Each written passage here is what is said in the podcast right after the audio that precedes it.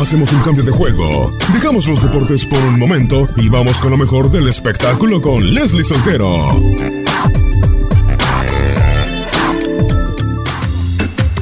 Antes de llegar a los Lakers de Los Ángeles, la estrella de la NBA, LeBron James, hizo una cosa más por su ciudad natal. Inauguró una escuela pública para niños con retraso escolar, pues James quiere ofrecer una educación estable a los niños de su pueblo, como hiciera su entrenador para él en algún momento.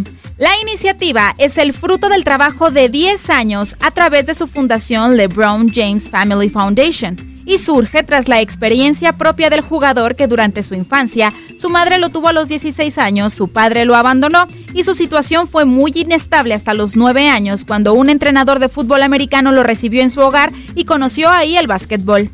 La escuela fundada por James se llama I Promise, en español Yo Prometo, y este año contará con 40 profesores y 240 alumnos de tercer y cuarto grado.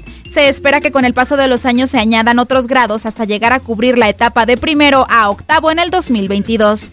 LeBron James también ha lanzado una parte que consiste en ofrecer ayuda a los padres de estos pequeños para terminar sus estudios si es que tuvieron que dejarlos, además de acompañar a los jóvenes estudiantes hasta llegar a la universidad con la construcción de un instituto en el futuro. Leslie Soltero, Univisión Deportes Radio.